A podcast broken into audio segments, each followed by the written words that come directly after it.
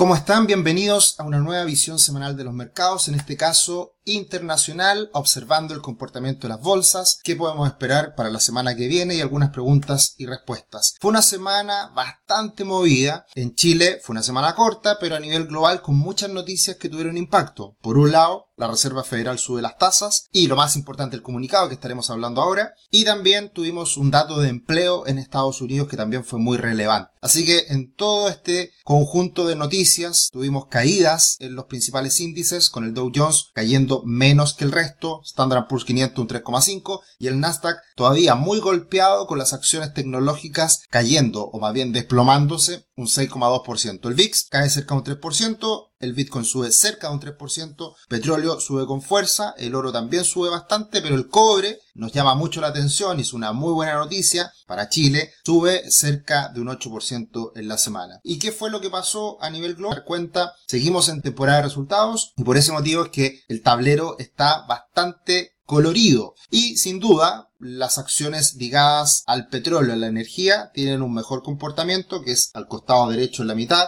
Ahí tenemos a Chevron, a Exxon subiendo en línea con lo que pasó en la semana con el precio del petróleo, mientras que en la parte superior las acciones más grandes del mundo, las acciones tecnológicas, siguen cayendo con mucha fuerza en línea con lo que han sido estos resultados decepcionantes del último trimestre y también con las alzas de tasa que estamos viviendo en Estados Unidos. Así que es bastante colorido, muchas noticias de parte de las empresas y también muchos efectos a partir del escenario económico que estamos viviendo. Y sin duda, sigue siendo lo más relevante lo que haga la Reserva Federal. En esta semana se cumplen las expectativas, se sube los tipos en 75 puntos bases. Sin embargo, lo más importante de esta reunión de la Fed es el comunicado, reunión de prensa, conferencia de prensa que tiene Jerome Powell, el presidente de la Reserva Federal. ¿Y qué es lo que dijo? ¿Qué es lo que tuvo impacto en los mercados? Fue que las alzas de tasas van a ser ahora ya más moderadas, van a ser no de 75 puntos bases, sino que más pequeñas las alzas de tasas de ahora en adelante, pero estas alzas de tasa probablemente lleguen a un punto mayor al que ya el mercado estaba contemplando, es decir, la tasa terminal que en algún momento era bastante más baja que ahora, vamos a llegar a una tasa terminal incluso superior al 5%. Y por ese motivo, es que vemos este impacto en el mercado el pasado día miércoles, en donde se anuncia esta decisión de tasa, se lanza el comunicado, viene la conferencia de prensa y las acciones tecnológicas caen más de un 3% en ese rato de la sesión, la línea azul, y por otro lado los bonos del tesoro de 10 años, eh, su yield sube también de manera considerable. Entonces, este gráfico demuestra estas expectativas en que las tasas van a seguir subiendo incluso más de lo que veníamos esperando. Toda la semana hemos estado mirando esta tasa terminal y ahí pueden ver el gráfico que ha sido una tendencia al alza muy clara y que en algún momento pensábamos que esa tasa terminal iba a llegar a ser el 4%, luego subimos al 4,5, luego llegamos a rozar el 5 y ya estamos superando el 5% de tasa terminal. Y lo que vemos al costado derecho es cómo en cada reunión o a lo largo de este año, desde eh, por un lado eh, vimos en agosto, en septiembre, ahora ya en lo más reciente, podemos ver cómo la curva de la tasa se ha ido expandiendo hacia arriba, es decir, cada vez han ido aumentando las expectativas de que vamos a llegar a una tasa terminal más alta para posteriormente la Fed eventualmente comenzar a bajar las tasas de interés. Por lo tanto, lo que es claro hoy en día es que la Fed va a seguir subiendo las tasas y va a llegar a una tasa terminal al parecer un poquito superior, pero con, con, moderación, ¿ya? Y lo cual eso puede ser positivo para que esta desaceleración, contracción económica, eventualmente recesión en Estados Unidos, también se vaya adecuando a esta nueva realidad. Así que eso es muy importante a tener en consideración respecto a lo que viene y por lo tanto va a seguir siendo muy relevante la inflación por un lado, si es que se controla, y por otro lado la reacción que va a tener la Reserva Federal ante esta inflación y cómo va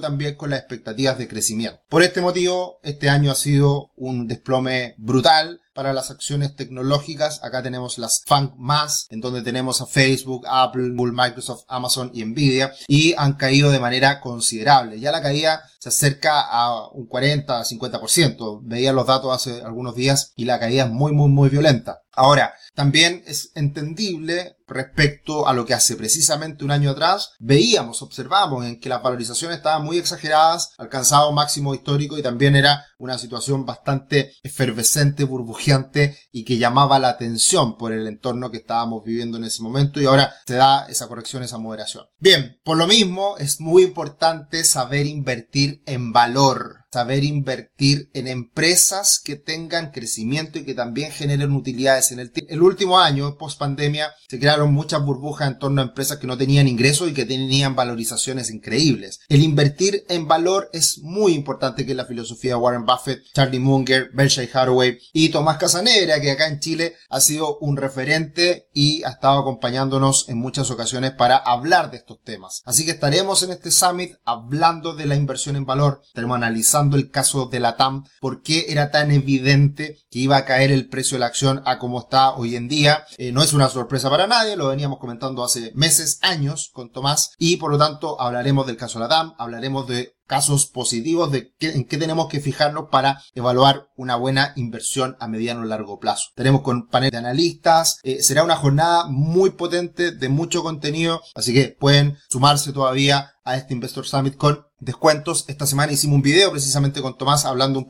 al respecto, así que súmense a este 3 de diciembre en que estaremos realizando este Investor Summit en el Hotel Renaissance en Kennedy, Vitacura, Santiago. Bien, esta semana también tuvimos otra noticia muy importante que fue el dato de desempleo o la creación de empleo no agrícola en Estados Unidos. Y acá tenemos una novedad. El, dato en concreto salió muy bueno de creación de empleo, lo cual sigue manteniendo esta fortaleza del mercado laboral en Estados Unidos que, que ha sido la tónica en el último tiempo. Pero empieza a subir la tasa de desempleo. Eso pasa muchas veces porque aumenta la gente que está buscando trabajo y, de esa gente que está buscando trabajo, que es eh, eh, la fuerza de trabajo propiamente tal, versus eh, la tasa de desempleo que se genera a partir de esa fuerza laboral que está buscando trabajo, se, se contabiliza la tasa de desempleo que aumenta. Y esto fue precisamente lo que revirtió en cierta medida la mala semana que traíamos post reunión de la Fed. Mejora la semana porque esta es una señal concreta que puede estar acercándose esta recesión, esta debilidad económica, porque empieza a aumentar la tasa de desempleo. Lo hemos visto en otras visiones semanales en que precisamente un dato importante a tener en consideración es cómo evoluciona la tasa de desempleo. Y si empieza a subir, eso va a dar cuenta de una desaceleración económica. Y por ese motivo, que fue una semana en general bajista para la bolsa norteamericana, pero se empieza a firmar en este piso en torno a los 3.700 puntos y tiendo a pensar de que esto va a ir buscando lentamente el nivel máximo de esta tendencia bajista que hoy día está entre, en, en torno a los 4.100 puntos. Por la estadística favorable que tenemos hacia final de año. Y que estamos viviendo hoy en día, que es el cambio respecto al año pasado. El año pasado las acciones de crecimiento, las acciones tecnológicas para graficarlo como tal, no paraban de subir versus un comportamiento mucho más débil de las acciones de valor, que son empresas más tradicionales que generan buenos retornos, buenas utilidades. Y esto se ha revertido este año. Eh, este es el gráfico comparado y hoy día vemos cómo las acciones de valor se están viendo beneficiadas en un contexto más difícil en donde el costo del crédito aumenta y las empresas que necesitan mucho capital para crecer eh, se están viendo perjudicadas en el último tiempo. Y un ejemplo extraordinario fue lo que pasó precisamente cuando se hacen cambios en algunos índices, en este caso en el Dow Jones, en que se saca a la acción ExxonMobil y se incorpora a la acción de Salesforce, una acción tecnológica, de un muy buen comportamiento en los últimos años, una, empresa gigante, fantástica como es Salesforce, pero quitando a una acción tradicional ligada al petróleo como Exxon. ¿Qué ha pasado desde ese momento? Que fue a fines de agosto del 2020. Vemos que desde ese momento, cuando se hace el cambio en el Dow Jones, ExxonMobil sube más de un 200% a la fecha y Salesforce cae un 43%. Este es el ejemplo más prácticos que podemos dar de lo que es esta evolución diferente que hemos tenido en el último tiempo de que las empresas de crecimiento se han visto debilitadas y las empresas de valor han subido con mucha fuerza. Por supuesto, el caso de Exxon ligado al precio del petróleo. Muchas gracias por estar acá siempre acompañándonos. Suscríbanse a nuestro canal, compartan esta información, denle me gusta, hagan sus comentarios. Felices de acompañarlos semana a semana. Esta última semana subimos este video con Tomás explicando un poquito lo que es el Investor Summit y qué podemos esperar de cara a los próximos días. Inflación, inflación, inflación. El dato más importante del mes por lejos. Tuvimos dos datos muy importantes, que fue la reunión de la FED de empleo de Estados Unidos, pero el dato de inflación en Estados Unidos hoy día es la clave y lo que está moviendo mucho a todos los instrumentos financieros. Así que el día jueves a las 10 y media de la mañana de Chile, 8 y media de la mañana de Nueva York, tenemos el dato de inflación en que debería también volver a moderarse a una tasa anualizada los últimos 12 meses del 8% versus el 8,2% eh, anterior. Y también esta semana tenemos elecciones del Congreso de Estados Unidos, que también va a ser muy importante cómo se va dando estas fuerzas entre los republicanos y los demócratas. Eh, siempre muy importante, más allá del presidente que salga electo, es quien manda, quien lidera el Congreso. Así que también va a ser muy importante y, por ese lado también viene una estadística bastante positiva después de esta midterms, que son las elecciones de medio tiempo en Estados Unidos, en que también se da una estacionalidad positiva en conjunto con la